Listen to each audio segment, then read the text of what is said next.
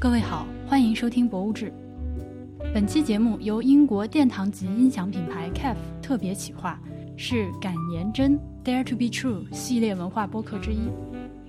除了我们的《博物志》，也推荐听众朋友们收听有台日坛公园、文化有限、咸宁七等等推出的敢言真同系列节目。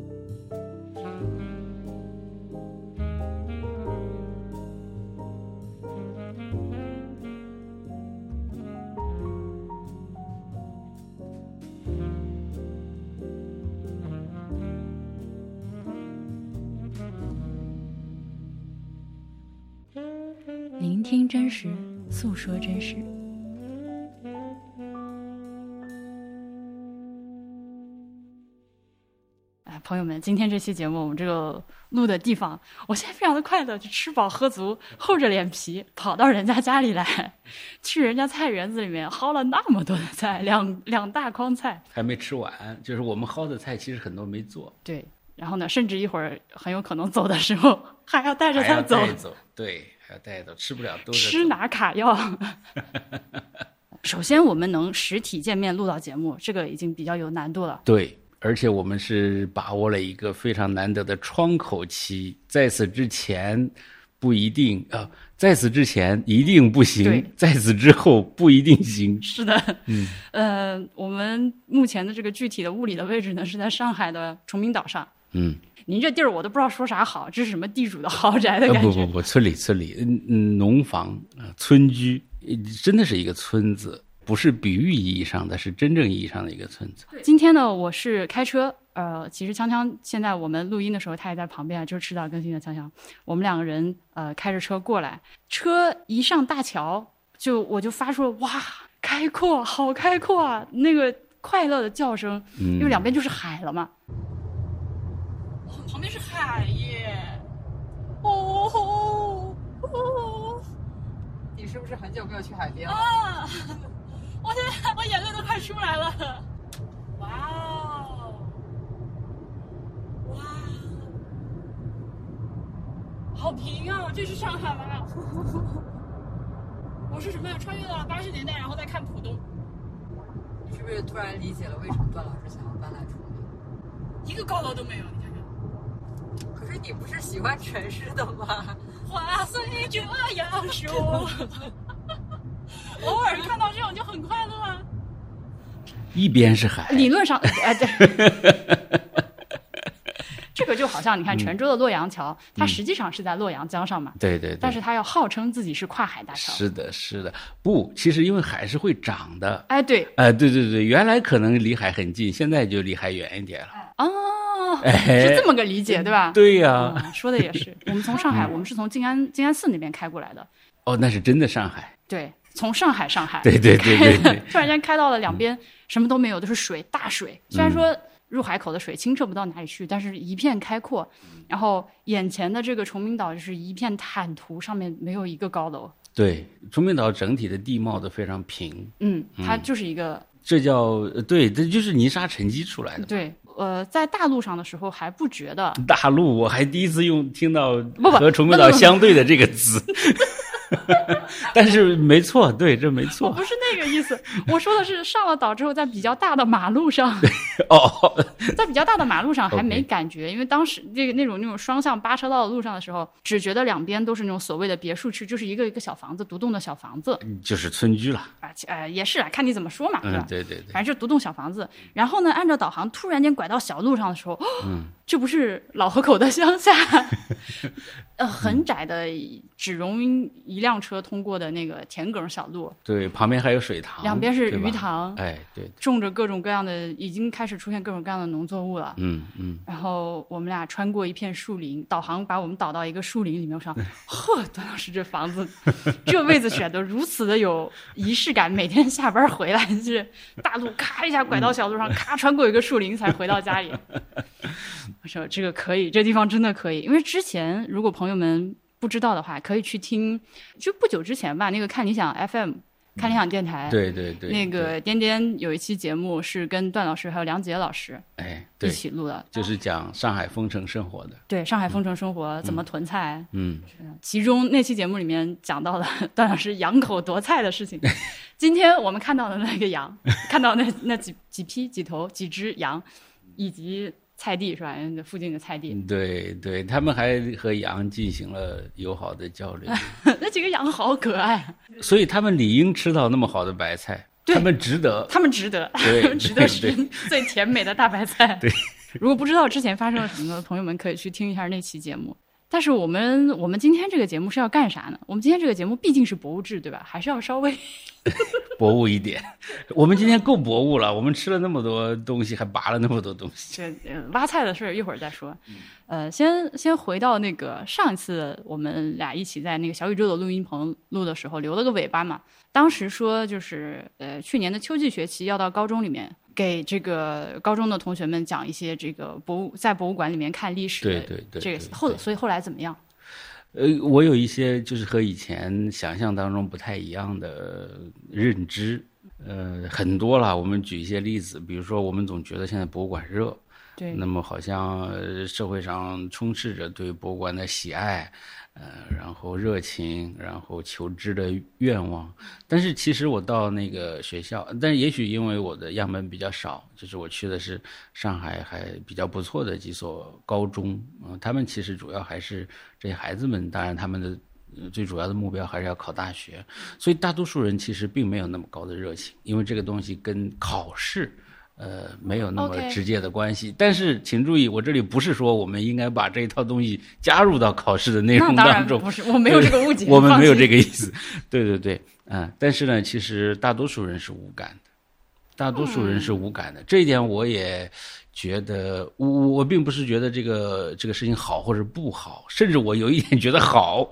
嗯嗯，但是呢，就和以前那种，因为我们嗯从事这个行业的人总是呃盯着这些呃相关的新闻呐、相关的事件，总觉得好像大家已经非常呃激动了，看到博物馆的东西，其实不一定。呃，这是其中一个，还有一个呢，因为我跟呃小朋友聊天，呃，其实也感觉很很有意思。就是呃，他们呢，当然针对学习上的东西是是一种一种看法或者一种思维方式吧。那对学习之外的事情，比如说我们会给他讲一些文化方面的，或者是涉及到一些社会方面的内容，小朋友的思维方式还是挺好玩的。比如呢？给我印象最深的就是，也许我比方的不太恰当，就是有点像那个粉丝啊、饭圈啊这样的，就是所有的事情，无论是政治的，无论是文化的，呃，无论是社会的，就是在成人看起来可能比较严肃的事情，那么也许小朋友呢，可能都是从这个角度去理解的。这个人怎么样？我喜不喜欢？他有哪些萌点？呃，就我就特别喜欢他然后喜欢他之后呢，好了，那些可能成人觉得比较严肃的问题，那么都可以放在这个我喜欢或者不喜欢下面去区分。哇，那这个思维方式对我来说非常熟悉。我觉得我是小朋友的时候，常年就是这个态度。是不是啊？对，所以我，我也是经历了去跟他们上课才了解。所以从那以后，我对网络舆论就心态变得非常平。因为我一开始想象的是，都我们上次上次录节目说到有这个事儿的时候，我就觉得哇，我好羡慕这些小同学啊！就如果我上高中的时候，或者我上中学的时候，能有这么一个就是这样这样的一个我的课外会有这么好的老师来给我讲一些这种我在我看来很有意思的话题，就是如何从博物馆里面去认识中国历史，或者是怎么去看博物馆吧，这样的话题，我觉得太有意思了。老师你多来，所以他们并没有 欢迎你吗？还是怎么样？呃，这个呢，我要回到我的普信路线上来了。啊，那还是很欢迎的，欢迎还是很欢迎。呃，对，因为我呢，其实几呃讲了几次之后，我慢慢了解孩子们，嗯呃，怎么来想这些问题了。你要鼓励他们提奇奇怪怪的问题，但是前提是你要能回答得上来，就是你能回答到他们几个奇怪的问题，他们马上服你。为什么这个尸体不腐烂？就类似这样的问题。呃，有时候他们会呃很怪，就是你看一个，他会说这是外星人，或者或者是这是什么，反正随便讲一些讲一些东西吧。嗯，他说，哎，这个戴着眼镜，但是新石器时代没有眼镜。这时候呢，你见缝插针跟他们讲眼镜是谁发明的，什么时候传到中国的？中国在你在什么时候才有可能看到眼镜？我下次上课的时候会给你带一个南都繁会图卷，那个卷上画的明朝人的眼镜店，是我们见到比较早的关于眼镜的图案。你这样一说，他就觉得哇，你怎么什么都知道？就是你你要能接得上话，哦，OK，就是做老师的要能接得上学生的话。如果你只想着让学生接你的话，那谁爱？现在的小孩儿，我的天，你觉得他是在坐在那里等着你教育他吗？他恨不得教育你。但是 我已经开始出汗了，我但是但是这些但是这孩子的可爱的地方就是，一旦他觉得哦，你是真的有有东西，然后你说的呢又不是呃那个飘在天上的，跟他们没关系的呃这些，那他当然就就喜欢听。孩子的求知欲真的是令人震惊的。说起来也挺呃伤心的，就是年轻人的求知欲是递减的嘛，呃，大四的不如大一的，大一的不如高中的，这不是教育的失败吗？对我印象最深的就是我呢，毕竟是在大学里讨生活，所以总想着给他们灌输一点理论。啊，对吧？哎，就是总想着，哎，你讲到一半，他们自己历史课老师进来给你掐一顿，你这套理论应该跟就是高中历史的课本的历史老师会差很多。呃，不直接冲突。呃，但是不一样，就是你比如说考古方面的一些一些见一些想法呀，大家的一些假设呀，目前学术界的一些认知啊，对吧？嗯，啊，其实都是这些，大多数还是和物质有关的，就是物质这些东西怎么样反映当时的社会，大多数就是这样的。但是大家对这些不感兴趣，不感兴趣的原因呢，其实我也了解，就是因为这些东西呢，嗯，不会考试。就是考试也考理论，但是那是另外一种理论啊。就是你这些呢，无助于呃孩子们在考卷上拿到更高的分数。那在你都不能帮助他提分的情况下，他喜欢听你讲什么呢？他就喜欢听你讲一些故事，也不是故事，就是和他的生活能直接关系的、直接关联的。你比如说，呃，他们也要考试，那么说说以前的考试是怎么回事儿。科举时代的一些故一些故事、一些制度、一些安排，这对他们来说呢，是在他们已有的知识和现在的生活当中有连接的这些部分。所以就把这两个话题揉起来说呢，到底什么样的历史对他们才有意义？你比如说，我们在中小学也给他们灌输一堆理论，那么这些理论对于他们来说，可能在特定的层次上是有意义的。但是如果进到大学之后，那对于整个呃学术呃知识的世界来说，那些可能意义就不太大。那么大学老师觉得呢，就需要用另外一些东西，然后是不是替换它，或者至少呢给它增加一些新的层次，对吧？但是另一方面呢，我从跟他们上课的这些经验当中也体会到，其实人们是真的需要一些。历史知识的这些历史知识呢，既不是呃中学学的那套理论，也不一定要是大学老师想教给他那些理论，因为大学老师想教也只教给历史系学生，真正学历史的有几个呢？嗯，可是大多数人真的对他们对和他们切身相关的历史知识是感兴趣的。我觉得你一直在强调这件事情和他们切身相关。对，就是这就是历史的意义啊！就是对于普通人来说，我不是历史学家，呃，我也不需要《资治通鉴》，对吧？我我也不要。治理天下，那么什么样的历史知识是我想要的？对我来说有意义的？嗯，就是和自己的真实的生活能产生联系的这种让人有实感的这种历史，对吧？好，我想这里有一个 插入，最近有一件有一件非常小的事情，但是给我带来了很大的启发。这个可能也是就和我自己生活直接相关的所谓的历史知识。什么？我我我在努力的在家里面做一些这个，也不能说极简主义吧，就是尽量少产生垃圾。呃，用一些可重复使用的东西嘛。嗯。然后我们家现在就不用那个这个抽纸，嗯，餐巾纸了。我找一个旧床单，剪成一块块小布，然后用这个吃完饭擦嘴，然后洗这个布。嗯。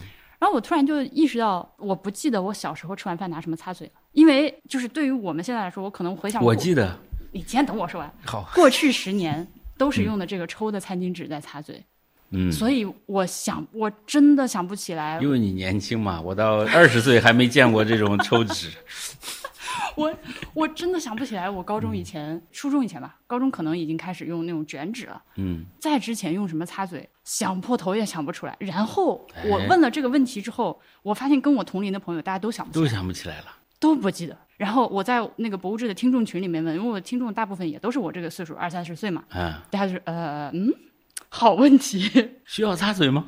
不需要吗？嘴是用什么？嗯，吃完饭然后对，大家都傻着。我不知道听众朋友们，如果你也是跟我同样年纪的话，你能不能清楚的记得以前吃完饭是咋处理这个问题的？嗯对吧？因为小的时候，我可以知道的是，我小时候就就是九十年代初的那那那几年是不可能，就抽纸这东西是肯定是没有的。嗯然后我就在我脑中拼命的往前回溯，然后再之前好像用的是那种就是擦屁股的那个卷纸，卫生卷纸、嗯那个开始，嗯，再往前是那种一刀一刀那个草纸。切的那种草纸，就是那个褶皱的发灰，然后有的人家是那种什么粉红色的之类的那种，嗯。然后我就我的混我的记忆就进入了 limbo 状态，在之前哦。我就不知道了，因为好像那种纸也不是我八九年出出生的嘛，也不是我最开始记事儿的时候用的东西。嗯好，我们就一群年轻人在这边，大家开始疯狂的追溯自己的记忆，在讨论。因为你生活中其实有很多年，每天这件事情要干好几次，对吧？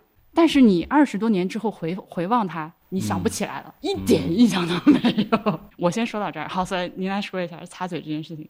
你这样一说，我忽然意识到一个问题：嗯，只有你在吃饭都是大鱼大肉的时候，才有擦嘴的必要。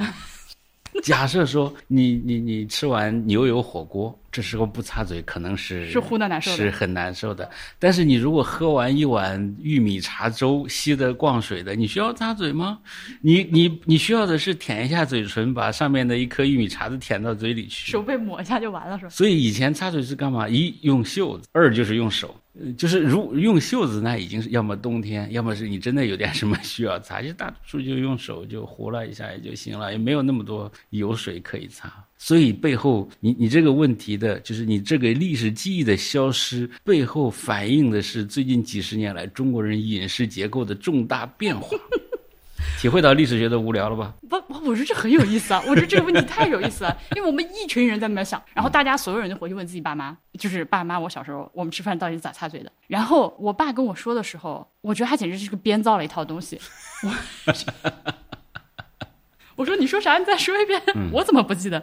他说呃，我们小时候吃完是呃用水擦一下，就是到水龙头那里去，嗯呃，抹一把抹一把水，然后有的时候整个洗脸，或者要不然就是把嘴擦一下，然后拿毛巾擦掉。嗯，他说你小时候，我是我们家的宝，所以我的待遇尤其高。就他们大人就是拿水抹一把嘴，嗯，我是吃完饭了之后要专门给我拧个小毛巾，整个脸擦洗一遍，还要给我涂香香。香香是特指玉米净，对对对对，真的很香。呃，你这样一说，我想起来，那个我我们家院子里有有一根铁铁丝，很长的，就挂在、上面，只挂一一个毛巾，就所有的人呃洗脸、擦嘴，其实都用这个。就吃完饭呢，我现在印象一说我有印象，就吃完饭出来，就是如果需要擦嘴的话。呃，今天好像吃了什么不得了的东西，那么就跑到那里到这个嗯毛巾抹一下，反正大家都用这个。啊，所有人用一条毛巾啊，对呀、当然了。发出村民的声音当。然了，呃这是很正常的。大多数人家，我们小时候大多数人家就是有一条毛巾不错了。现在后来我看到有人说，呃，你什么几个月换一条毛巾，我知道他说的对，不可思议是吧？呃，但是我就感慨就是啊，社会进化了。这个难以想象，这个 洁癖震怒。是的，你最近我在关心一些过去的旅馆的事情。嗯呃你要想象，就是了解一下过去旅馆的资料，那洁癖就当场在史料面前自杀。就你你想象中的古代旅馆，就是那个电视剧里的小二两间上房，啊，对啊，我的天哪？那是绝对不存在。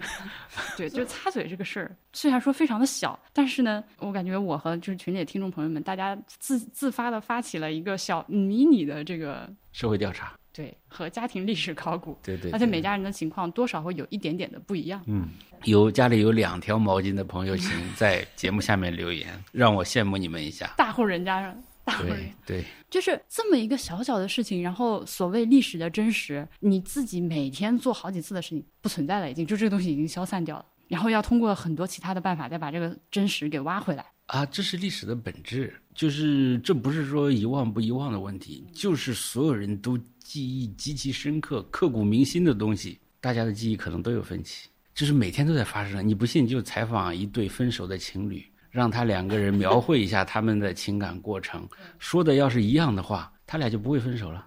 所以，即使这么刻骨铭心的事情，你你恨不得每一个细节都刻在你的脑回路里头。嗯，可能大家的认知还是不一样。对了，你刚才说那个孩子们提出的呃有意思的问题，我忽然想起来有一个，有个小朋友问我这样一个问题，不知道各位呃听友有没有思考过这个问题，或者好奇过这个问题？就是现在我们学外语呢是有外语词典的。嗯。那么，当外语词典还没有产生的时候，两个不同语言的人遇到一块儿了，他们怎么理解对方的语言呢？这是一个今天的科幻小说会描述的场景。但是历史上其实这些问题是很简单的，但是孩子们就对这个很很好奇。为什么很好奇呢？可能就是因为我们的过去历史不关心这些，特别是不关心那些边缘的，因为过去呃总是有。多语人才，他生活在不同的文化交错的地方，他总是生来就就掌握不同的语言的啊。那再遥远的地方，大家就重译嘛，就是你先翻译成中间语言，再翻译成嗯别的语言。那这个事情呢，其实不那么难。但是因为我们过去的历史是中心化的历史，啊，王朝中心化的历史，所以这些比如说生活在边缘地区的多语的身份暧昧不明的人，不太容易进入到历史当中。所以呢，但是这个问题难道不是很好玩的吗？我觉得像这个问题，我不知道大家怎么理解。在我看来，是人类社会最重要的问题之一。对，就是不同文化的人相遇的时候，怎样互相理解？对，有没有可能相互理解？这样的问题还没重要吗？难道不比你一个当皇帝的儿子杀了爹更重要吗？但是我们的历史上天天写谁又杀了谁，就不说谁又理解谁。这问题我还真没有认真的去考虑过，因为。在你看，你刚提出这个问题的时候，我第一反应是科幻小说嘛，比如说像《你一生的故事》泰德江的那个，还有最近看了那个，就是马上拍成电影那个叫《挽救计划》（Hail Mary），那个里面这两个小说里面都描写到了一个地球人首次和外星人接触，然后两个人两方要想办法 怎么样去互相理解。所以当我听到这个问题的时候，我的第一反应是这种真空的状态，我会我直接在脑中假设出了一个真空的状态。嗯。但是实际上，这个历史上，对从人类的别的，要是见了外星人，这个超对我来说超纲了。如果见了地球人，这种完全真空的情况是很少的，嗯，是很少。你多多少少总能找到一些，总有办法。呃，对，除非一些死语言，呃，那当然，呃，有很多现在我们也没有破译的死语言，对吧？啊。只要是活人，连说带比划。你今天跟我在我们村里逛，你也看到了，我和我的邻居们语言不是很通啊，就他们说的我也不知道他说什么，但是我说两句，他们说两句，我再说两句，然后这个对话就结束了，互相表达了善意，互相表达了问候。至于你问候是说我吃了晚饭没有，还是说今天天气好热？意义不大呀，不是很重要。对呀，我的善意是通过我的表情、我的肢体语言，以及我平时在这个村子里作为一个正常人的表现来完成的。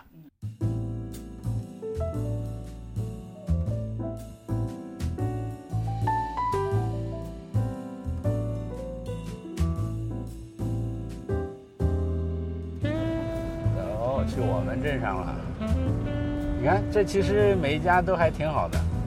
晚上还吃我们的茄子，我们的茄子剩那么多不吃怎么办呢？好不容易援军到来，这不让每个人吃俩茄子不让走啊！这个事情让人非常的意外，嗯，因为一开始的时候听说您要自己搁家种菜，嗯，这个几棵那个几棵的，我想这哪够啊？这不就种着玩这就跟我在厨房里面我说我要种一盆，哎，对对对，种盆罗勒是吧？花盆里插个小葱，对的。哎，婉莹，你爱吃荆芥吗？你知道什么是荆芥吗？我我心中对第一个问题是，你果然是个假河南人。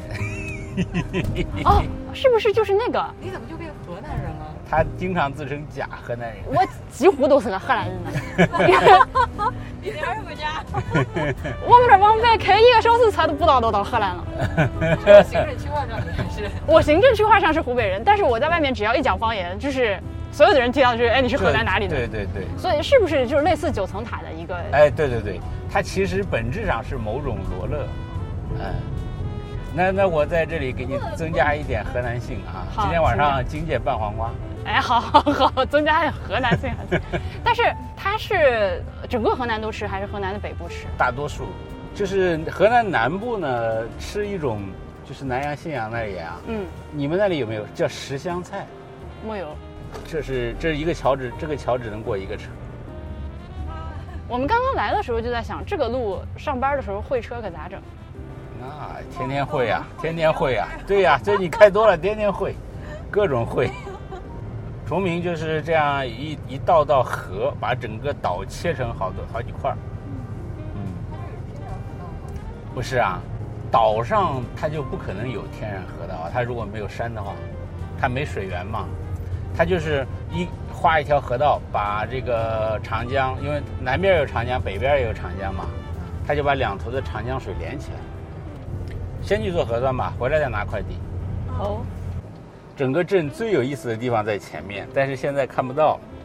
要来村里呢，要早上来，它有那个那个农贸市场，每天早上吗？每天早上，它的正式的名称叫农产品自产自销区，就是就是这些村民拿他们自己种的东西在那儿卖，比如说现在是种毛豆季节是吧？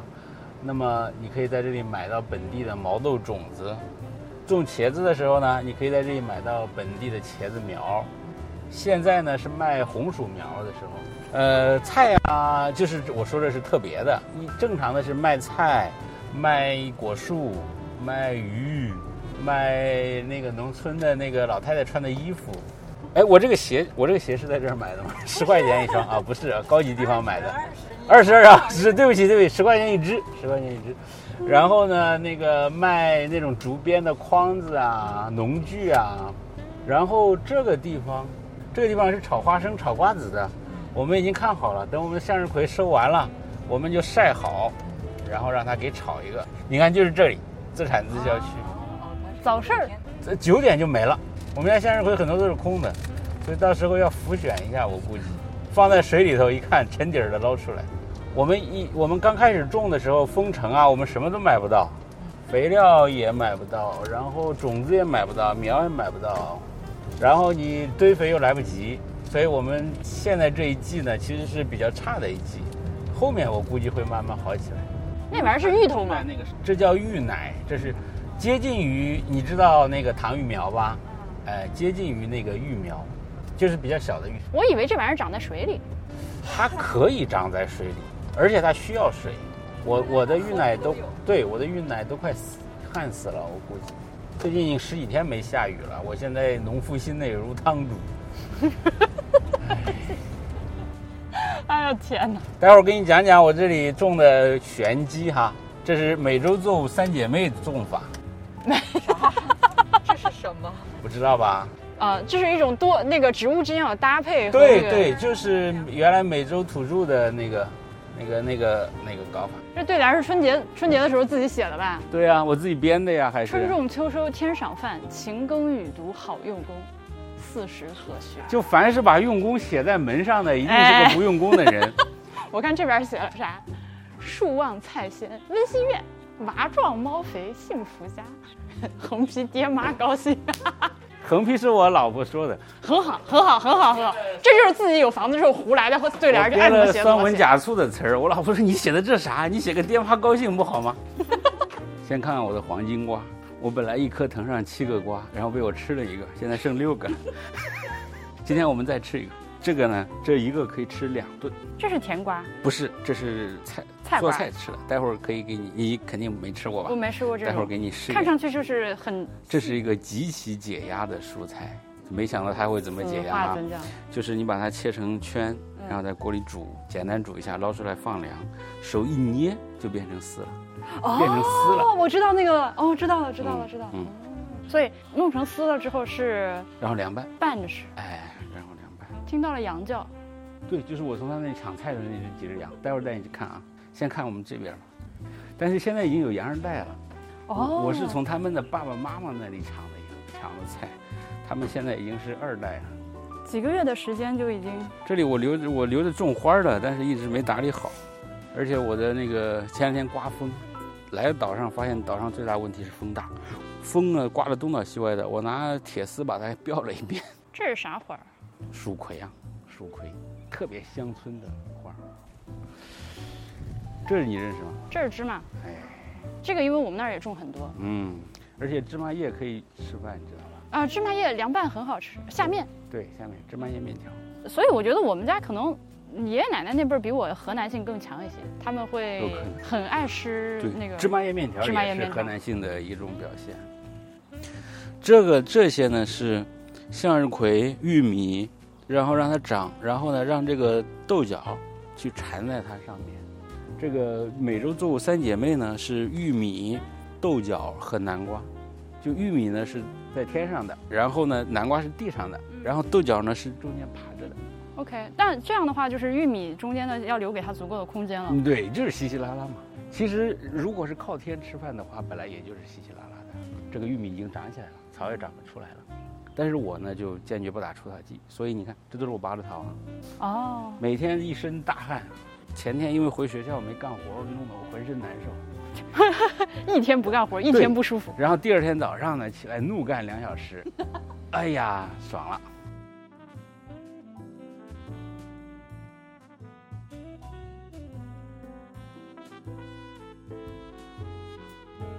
我们说说别的吧。OK，好那个，其实开头的时候跟大家报告了搬到乡下来的这件事情，啊，对，这个我最喜欢谈的话题。所以一开始是为啥要来？咋了？就是为啥？就是学校哪里不好？这你还想不明白吗？这不钓是鱼钓鱼执法的问题秃。子头上的，为了避免宗教话题，我们就说是秃子头上的狮子，明摆着了。对不起，我们是不是又触犯了另外一波政治正确的？那个，因为在上海买不起大房子啊。但是我呢，就我这么普信的人，我肯定想住大房子啊。呃，那怎么办呢？只有一种途径，就是住远一点，呃，住到村子里来。我我在这里的租金，像我在上海有一个很小的三十平米的房子，那个房子租出去的租金刚好够我在这里的租金。那确实很很呃很划算，对吧？呃，其实我的邻居们，这个村里的好多人已经觉得我租的有点贵了。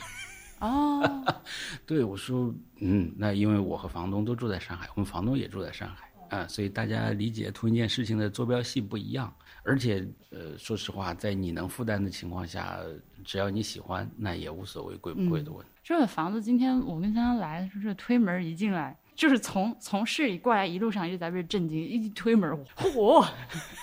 对不起，是浮夸的乡村土豪风啊，进化但是到第四其实房子不是重点。我们在这儿聊这件事情的时候，房子显然不是重点，呃，对，重点是房子边上附属的这个产业，有块菜地，两块屋屋前屋后各我有三块地，你没发现吗？这一块是比较小的，就蜀葵这一块是比较小的。哦哎哦，还那块儿也算美洲三姐妹那一块儿是第二等，然后这边正式的这一块儿就是 mainland，就是我的，哎我记得我第一次跟段老师见面是在那个，呃，就是那个复旦门口有一家饭店，我们俩中午一块儿吃饭。当时也不知道为啥就聊到种地这个事儿了，是吗？那个是不是因为当时就谋划着想要搬出来？反正我不知道。没有没有，我从开开始想这个事儿，然后大概到搬过来，大概花了三四个月时间吧。OK，哎，这就是历史学家常用的一种叙事手法，啊、就是把后面的一个事情呢，要归因于或者联系于之前发生的某个蛛丝马迹，这是最常见的，这样就建立起一种因果关系。但是这个因果关系成立不成立呢？只有天知道。因为因为段老师是河南人啊，但是你小时候家里应该是不种地的吧？种种的，我家很多地的，我妈我我家很多地的，划重点。开玩笑，嗯我爸我妈为了供我上学，那种很多地。然后，而且他们就是挑那种最累的，因为种棉花，因为哦，种棉花是要付出最多劳动力的，他们两个人可以种五六亩棉花，这是这可以说从劳动力投入上来说是达到了极限的，就不可能更多了啊！因为呃棉花的产出是最多的，所以他们挣了点钱就可以供我上。那个时候我他们开始种棉花的时候，我还没有考上大学，就他觉得呃这货说不定万一呢，然后就开始挣钱，后来也用上。所以现在要种地和当时家里有地有关系吗？和我更小的时候的经历有关系啊！我之前在呃全球史那个节目里有一集番外，跟全球史没一毛钱关系，讲我小时候故事的。我小时候就是我爷爷给我创造的一个田园世界，就是他在他承包了一块地，然后呢种各种各样的东西，然后呢我就在那个环境下长大的。呃，所以我也看到他。我其实现在种的好多东西是他小时候，就是我小时候他给我种的。嗯我种的黄花菜就是我爷爷给我种的，然后葡萄啊也是这样的。我也挺开心的。就是我想，我今天我们摘甜瓜的时候，哎，对了，甜瓜还没吃呢，你你待待会儿要不你去，然后你刀可以稍微切成几段儿那个，谢谢你啊。现在强强帮我们切甜瓜去。对对对，哎，是的，是的，是的，是的，这这这一段别掐了。嗯，好，这段不掐。嗯。然后我们今天摘甜瓜的时候，我不是还说吗？终于找回了小时候的乐趣，就是在瓜秧里找瓜。远远看上去好像没有瓜，仔细一扒，到处都是瓜。人生之乐，还能有什么比这更快乐？就是有有哦，随时有宝贝是吧？一扒拉就出来一堆惊喜。嗯，四个，哟，五个，六个，这还不，这还不能吃呢，哎，可惜了。看这这这也有一个，这也有一个。嚯！我感觉自己现在体会到了那种瓜田里的茶的快乐。知道为什么叫瓜田李下了吧？你这时候就不能系弯腰系鞋带儿，你知道吧？确实很像偷瓜贼。所以这对你来说并不是一个很新的东西，呃，不是啊，因为我今天体会到了挖土豆的快乐。我当然知道土豆是咋回事，对吧？对。但是呢，我没有亲手挖过土豆。亲脚挖的土豆，亲 一铲一脚那个铁锨踩进去，然后就是一看就是没有干过农活的人。对，就就经常帮我拍了视频，我估计我自己一会儿回头看我那个视频，肯定会被自己雷到，就是完全没有干过一毛钱农活。小鸡啄米似的踩铁锨，我我都忍住没说，人家都是踩住不动，然后一使劲踩下去的，你啪啪啪啪啪。王英，你来你来下脚吧，我跟你说。呵，这这能能能，给哪哪颗？能能。不是，这一这一堆，这这这这这不是根吗？这不是根吗？哦，离远点，离远点，离远点，离远点。这儿？啊，对对对对对。嘿，嘿，嘿，左脚，左脚，左脚，左脚。嘿，嘿，嘿。哎呦，呵，哎，再再再再踩一下。再来两下吗？哎，这不是土豆吗？哦，再踩。哦，出现了。再踩。等一下，等一下，你先给我看一下它。哦。现在撬动了，你应该拔能拔动了。哦。应该有一些掉土里了。出来了。应该有一些叫土里了，但是我这里种的不太好，这个球长得不太好。等一下，我把下面那两个薅出来，你先把这个拿着。这这个要咋拿呢？呃，你拽，把它拽下来。OK。然后热乎的。丢地上，丢地上。丢地上还行。待会儿一会儿一块拿，或者你搁它篮子里。来，篮子。它的篮子已经装不下了。哦，快乐。所以对于我们两个人来说，这个东西应该是完全不同的体验。完全完全不同的。但但是我我有一次我忽然意识到，就是我在移栽我的黄瓜的时候。但是我的黄瓜后来没长好，这是一个悲伤的故事。可是那个时候我很开心的，就是我我我有个小暖棚。你今天看到的那个铁架子，其实原来是个暖棚，冬天是个暖棚。然后呢，夏天呢，我就把那个塑料布拆了，然后变成那个爬架，让黄瓜、南瓜爬。然后那个本来那里头种了黄瓜苗，我我要把它移出来，我一边移一边唱歌。我是荒腔走板，我是完全五音不全的，我很少。然后我一边唱，唱完我忽然意识到，我好久没有这么无意识的一个人唱歌了。所以唱的是啥？忘了，我只记住当时的开心的程度了。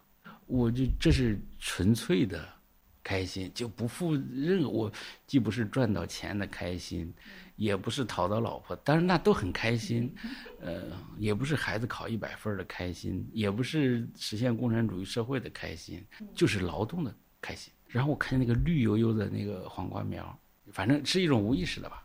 哎，其实这么说可能有点矫情，是所谓贴近土地的生活。因为原来毕竟是在学校边上住着，也好多年不种地了吧？应该。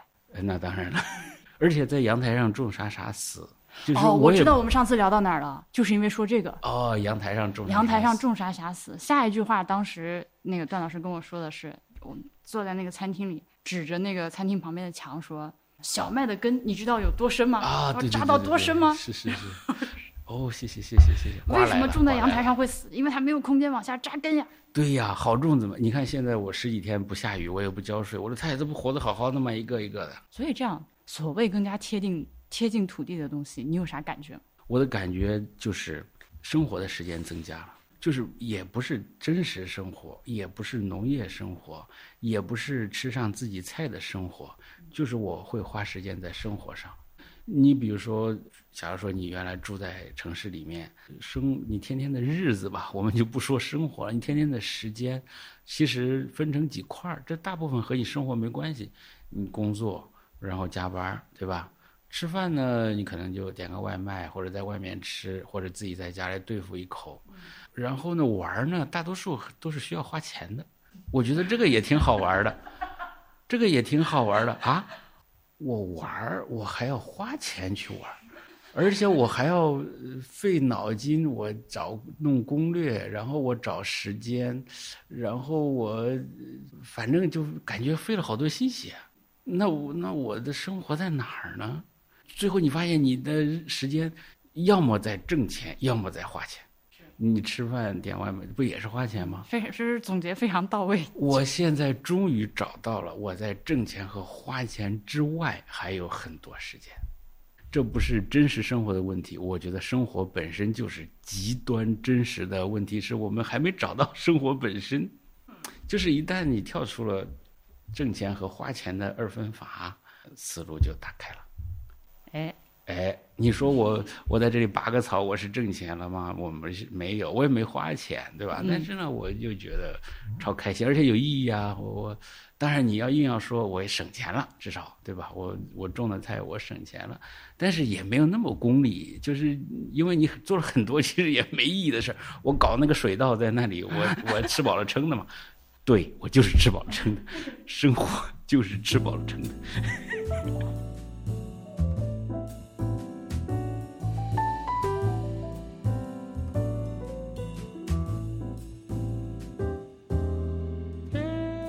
关于博物馆，如果说呃，我现在我现在就把这两个关键词抛给你：博物馆和真实这两个词放在一起的时候，我想问一下您自己首先的这个发自内心的 联想是什么？你会想到什么？我真正的联想就是特别的复杂、模糊、多样。呃，就是当我们面对博物馆里的那些东西的时候，嗯，当然我们可能呃，对于大多数观众来说会本能的接受。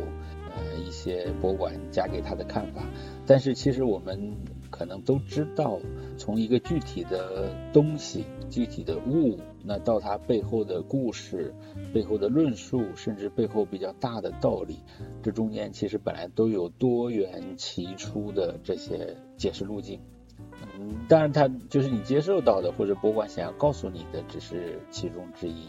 所以呢，看到这些东西和它背后的那些巨大的一团模糊的，我们无论叫它什么，就是我们就假设叫它历史吧，和它背后那些巨大的模糊的历史的时候，我们会意识到真实这个事情没有那么简单，就是它不仅仅是说这个物本身是真的还是假的，可是我们都知道啊。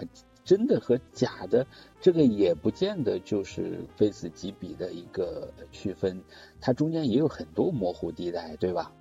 你比如说，呃，有些人，这个过去的人了，嗯，他有可能把一幅画截成两张，嗯，那是这个对不对？他因为宣纸有很多层，那么这两张都是真的吗？那这个问题大家都可以想想。那还有一种情况呢，就是他可能把这个画一幅画截成两张，就是奇技淫巧，这对对对对，这是奇技淫巧了，可是非常有用，对吧？实际上是大家讨生活的一种手段。那比如说这一幅画，呃，三米长，那么它截了中间一切两段，呃，一米这一米算一幅，那两米算一幅，那这个是真的还是假的呢？对不对？那还比如说，嗯，他这这一幅画，然后本来是另外一个人画的，可是没有落款，那么他把别的人的落款然后剪下来就贴到这个上面，那这是真的还是假的呢？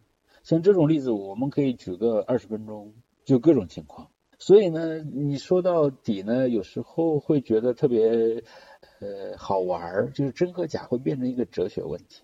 嗯，这还只是单从这个物本身出发的。那这个物和它背后的这个解释和对它的理解，那就更复杂了，要比这个复杂一万倍，让人让人一想到这个问题的复杂度就开始手心冒汗，对，就开始头秃，对，头秃还行，米诺地尔了解一下，我我我不需要这个，大家看一下我的照片就知道了。我唯一不需要的就是和生化有关的东西。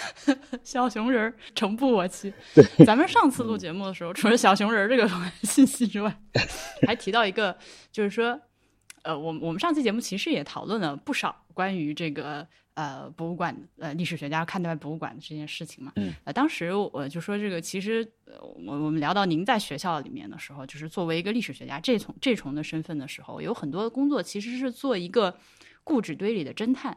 您的工作的很大一部分是要去所谓的追求真相，对吧？呃，这个对，但是我们能不能先把敬称取消掉，说你就好了？好好好好好，嗯嗯，谢谢，不要不专业，要专业。好。嗯那从这个角度上看的话，你会不会觉得博物馆算是你的同行呢？有我不知道啊，这这是一个外行的好奇。你觉得他们是同行吗？呃，不是啊，当然不是啦。就是从历史学内部来说，我们可以宏观的把它分成两类。呃，就历一类呢是历史研究，呃，也就是大多数大学里的历史学教授在做的事情，历史学博士生、研究生他们在做的事情。呃，还有一类呢，叫历史编纂，就是他在写历史。呃，这一类呢，做的人就比较多元。那比如说，当然也有个别的历史老师、历史教授在做这样的事情，但是也有别的人在写历史，对不对？其实，在古代做历史编纂的历史学家是主流。我们知道的司马迁、呃司马光啊，他们当然是研究者，可是他们的最终目的是为了写出一本历史来。呃，但是在现代的学术界呢，写出一本历史来，呃，反而变得没有那么主流，就是不是大多数历史学家都在追求这个，虽然也有很多，但是不是大多数。那博物馆在我看来呢，其实他们更多的就像呃历史编纂，就是他们要写出或者通过比如说展览或者别的方式来告诉你一个完整的叙述。那相比来说，也许呃很多考古学家做的事情呢，就相当于呃历史学者在做的历史研究的工作。呃，当然区分没有那么绝对，可是大致上来看是这样的。所以呃有时候我们在博物馆呢，会觉得有一点就是业内人士了，呃去博物馆会觉得有一点怪怪的。嗯，这一点怪怪的，就是嗯呃当你在做历史研究的时候，其实你看到的是。多元的可能性，其实这个东西可能是这样的，也可能是那样的。但是呢，我通过证据，然后来表明，呃，是这样的，呃，或者我相信是这样的。但是，肯定也有别人有各种说法。那么既然是研究嘛，那么它可能随时会被证伪。那有新的证据、新的技术手段、新的理论出来之后呢，可能我这个论文的结论就被推翻了。而且这种事情每天都在发生，对吧？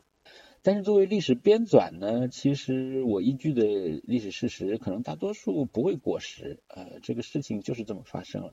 但是我怎么把它描绘出来，用什么线索把它串起来，这个是我自己的东西。而这个线索本身，它背后当然会有一些自己的关怀。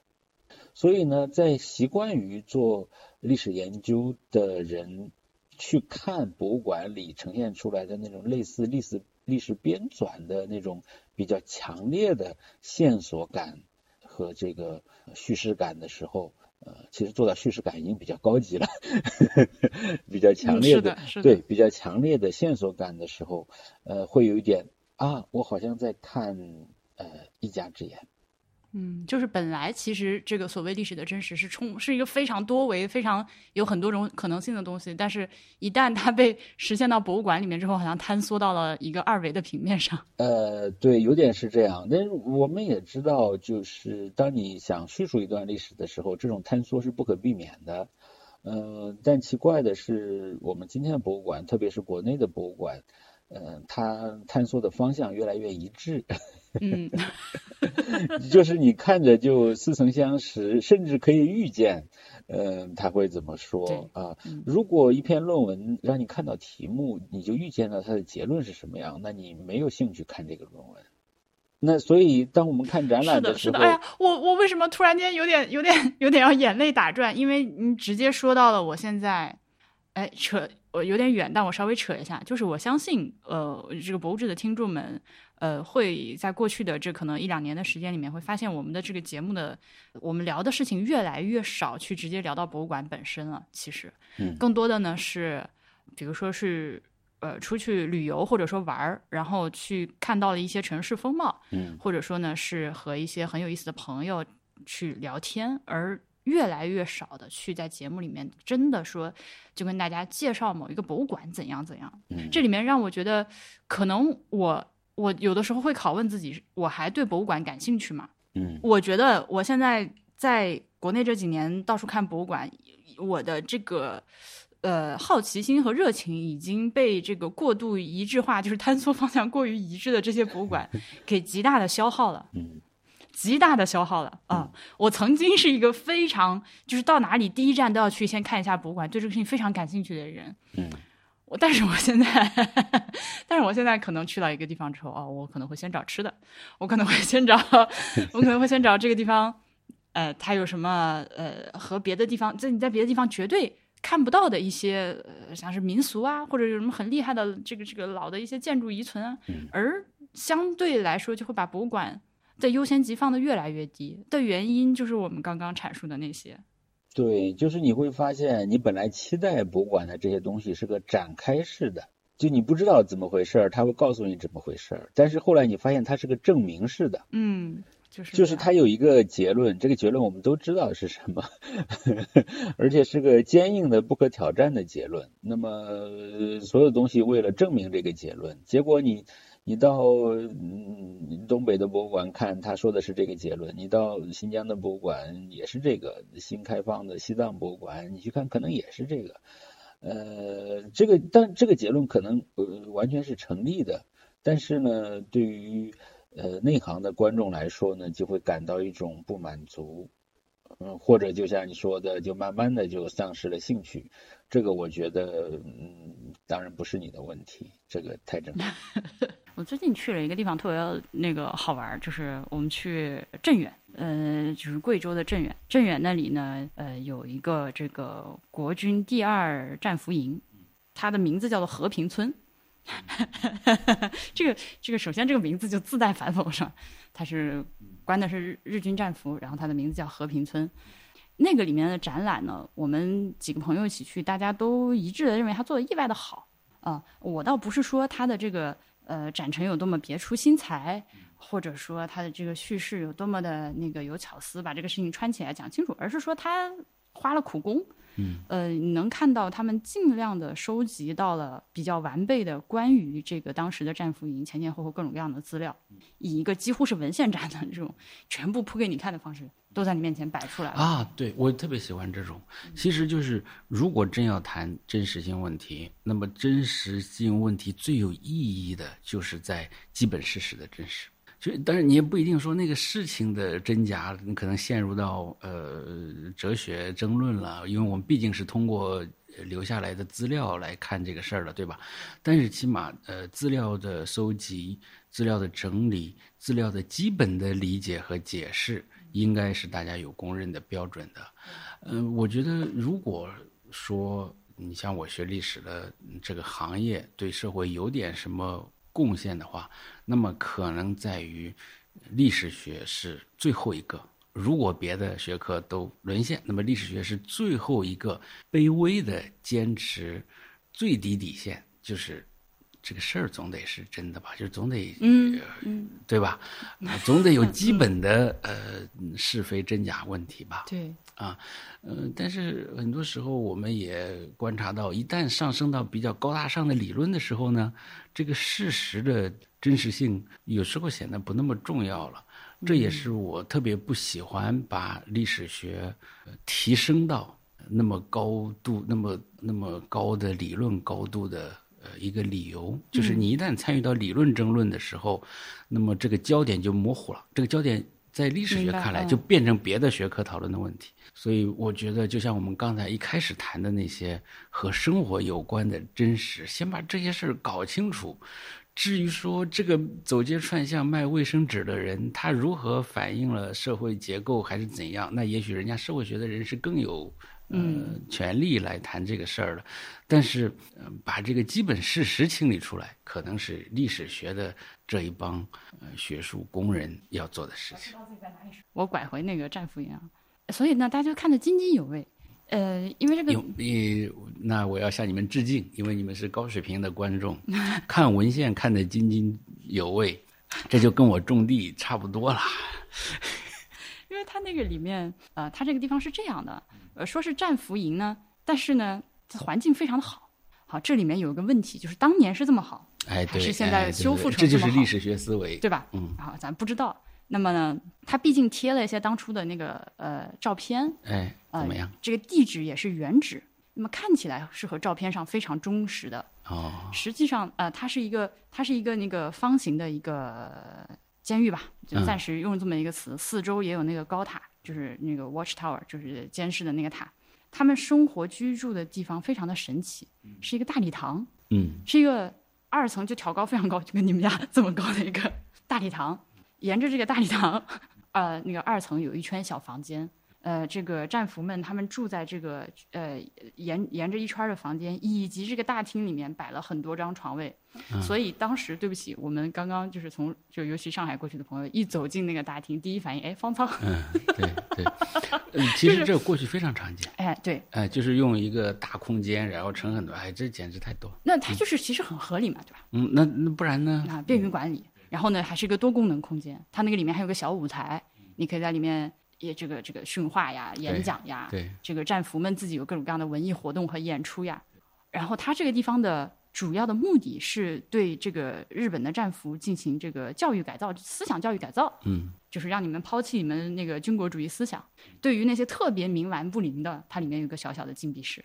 以及后山还有别的条件更差的地方，你就到那儿去。在这个地方看他们留下来的照片和当时参加的一些做的一些活动，留下的一些文献，以及当时就是关押在这个里面的这个日本的战俘，他们会利用自己业余时间做很多东西，嗯，做小提琴可还行，呃，然后一些手工业品，就觉得哇，原来真的是因为这个地方存在的目的以及它宣传的目的，都是为了就是是以和平为目的的，嗯，是中日亲善为目的的，是以就是最后我们要变成朋友为目的的，对，所以呢，我们当时参观完的感受就是，搞不好这个地方是非常好的，就是像他所说的这样，真的吃好穿好，澡堂，他们还在这个院子里打棒球，还有文艺汇演，然后有各种各样的丰富多彩的业余生活，对呀，可能确实是这样，可能确实真的就是这样，但是他的叙述让我们产生了合理的怀疑，嗯，就这地方太好了，我都想搬进来。哎，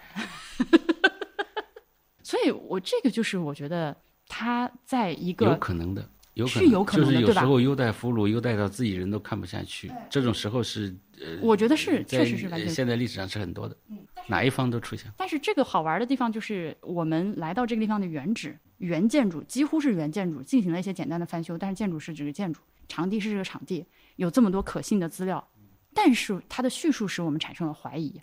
那就是，那你追求的是什么呢？追求的是一个能让你完全这么说吧，想象当时的真实情况这这么说吧境界。它的遣词造句没有反思性，或者没有是一个宣传的语气，这个东西让我们天然天然的产生一种质疑。哦，就是没有史料批评。对，对，用用 B 专业的专业术语来说，是的，嗯，他说的我们这个地方花团锦簇、欣欣向荣，那呃从这个案个案本身，我觉得这个当然很正常。这个本来大家也不是给你们这些高水平，呃刚才我收回刚才的话，这个呃不是就不是给你们看的啊、这是另外一个。第二个呢，就是史料批评作为历史学的一条基本铁律，嗯，实际上呢还不为呃大多数历史学爱好者所了解。就是当你看到一个材料的时候，你第一反应不是说这个材料说了什么，而是这个材料是谁写的，在什么情况下写的，经过什么样的过程流传到我手里的。嗯嗯嗯，对，呃，这这是，但是话又说回来，实际上，嗯、听上去呢好像是一个学术纪律，但是呢，我们在日常生活当中，生活经验的人都在生活经验都在告诉我们，呃，很多比较成熟的人，他自然知道别人告诉他一个事儿，他会想想为什么这个人来跟我说这个呀？呃，对，呃，特别是一些比较怀疑的事儿，他都会多想一想嘛。所以这是呃，我觉得这是人类处理知识的一种正常程序啊。只不过呢，也许历史学应该在普及这种正常程序的时候，或者说促使大家更快的成熟起来的呃过程当中起到更大的作用。呃，目前还没有。但是我们话又说回来，我们再来讨论这样一个问题啊，就在大众传播或者呃，在向大众介绍某些，比如说历史古迹呃或者藏品或者别的物的情况下，那么需不需要像刚才我们说的那么强烈的，或者是那么明显的、那么严谨的进行史料批评？这个本身呢，和大众文化的发展程度也是有关系的。当然，这并不是说你要等到大家思想不是那个意思，而是说你得在这当中主观性的起到一些作用，就是你帮助这个社会慢慢的进展到那个层次。如果目前还没有到那个层次的话呢，像我这种呃干活的人就反躬自省吧，就就是我们做的还不够好，我们还是应该再继续努力。多做点节目，哎哎，这个这个这个是非常非常欢迎的。那最后，呃，段老师能不能说一说，就是最近这段时间看到的有什么印象深刻的博物馆？呃，为什么你你你一边你自己对博物馆兴趣在降低，然后再问我看到什么 有趣的？我好像没有吧，因为我因为我在上海都封了。对，我也我也知道，我这个问题问出口呢，其实是比较残忍的。这个也是刚刚从上海放出来的人，咱们就稍微往前推一点嘛，就过去这段这一段那个 broadly speaking 这段时间，看到有没有什么觉得哎还蛮有意思的，不至于那么无聊的，还可以一看的。嗯。嗯，你博你节目里博智，我们有没有谈到过海交馆？就是泉州的海交馆。嗯，没有展开过。呃，对，那个是一个比较有意思的，就是我在呃年前去看到的，它呢就较少的符合我们刚才说的那种证明式的，它可以说大体上是一个开放式的，就是告诉你在主流论述之外，呃，其实还有这么多。不一样的，但是他们同时意义非常重大，不管是对在那里生活的人，还是说对整个中国历史来说，呃，都是非常重要的东西。就是面向海洋的这一面，面向海洋的这一面呢，之所以在历史上变得重要，首先一个原因是因为它离政治中心比较远，但是同时呢，它又可以为政治中心提供很多收入，呃提供很多资源。那而且这些人一旦到海上呢，呃，他们的这个国家身份就会变得相当的模糊，所以呢，他们创造出一种和这个我们比较熟悉的那种主流的中国历史不太一样的一种呃经济文化贸易的面貌，呃，所以我觉得是非常值得看的，呃，而且当然大家都知道，海上虽然没有路，但是海上等于到处都是路。嗯，而且世界上的海洋都是连在一起的，所以呢，海洋是更多的能看到不同文明和文化之间的碰撞和交融的。呃，那里我们看到非常多有意思的东西，这些东西呢，恐怕大部分是放不进我们之前说的那种各个博物馆都比较熟悉的那种论述里面。嗯嗯嗯。其实我们觉得最。呃，期待的就是有很多溢出呃主流论述的东西，或者无法被纳入主流论述的东西，也能出现在博物馆里头。但是可能不是所有的博物馆都能满足这种期待。那也许海交馆，呃，还有我更晚一点去的是，就是在广东阳江海陵岛上的海上丝绸之路博物馆，呃，那个里面当然大家都知道著名藏品南海一号。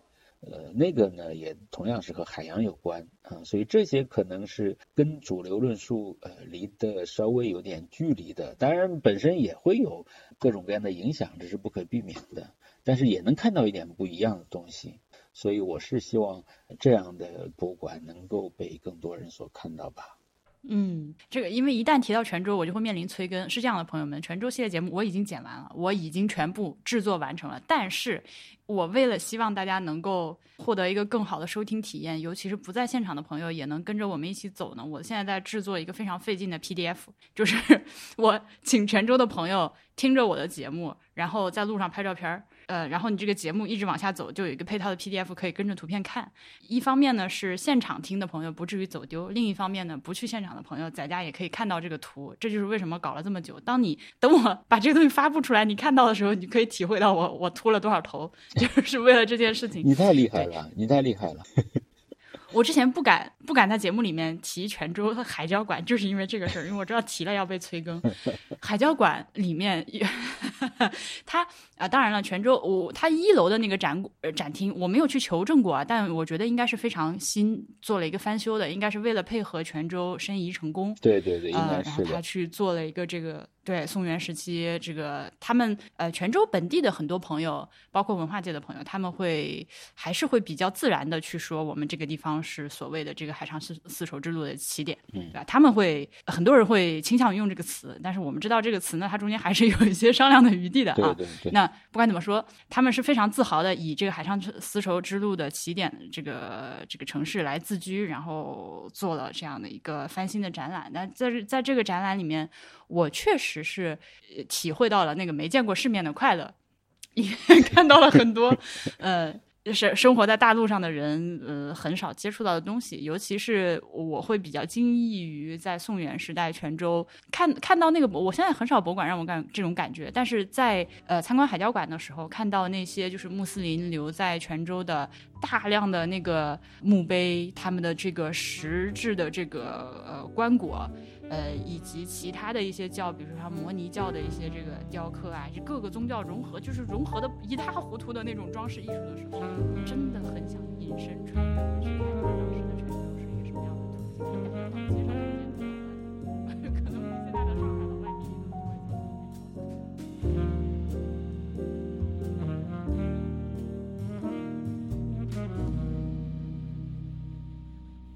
历史的真实重要吗？甚至存在吗？我这样提问的时候，段老师说这可能是一个过于奢侈的问题。虽然说历史的完全真实可能并不存在，但是历史学家们作为侦探，追求真实是他们的毕生使命。就像我们这次的合作伙伴，来自英国的殿堂级 HiFi 音响品牌 c a f 致力于让音响这个介质消失，还原音乐现场带来的情感体验，以真实打动人心。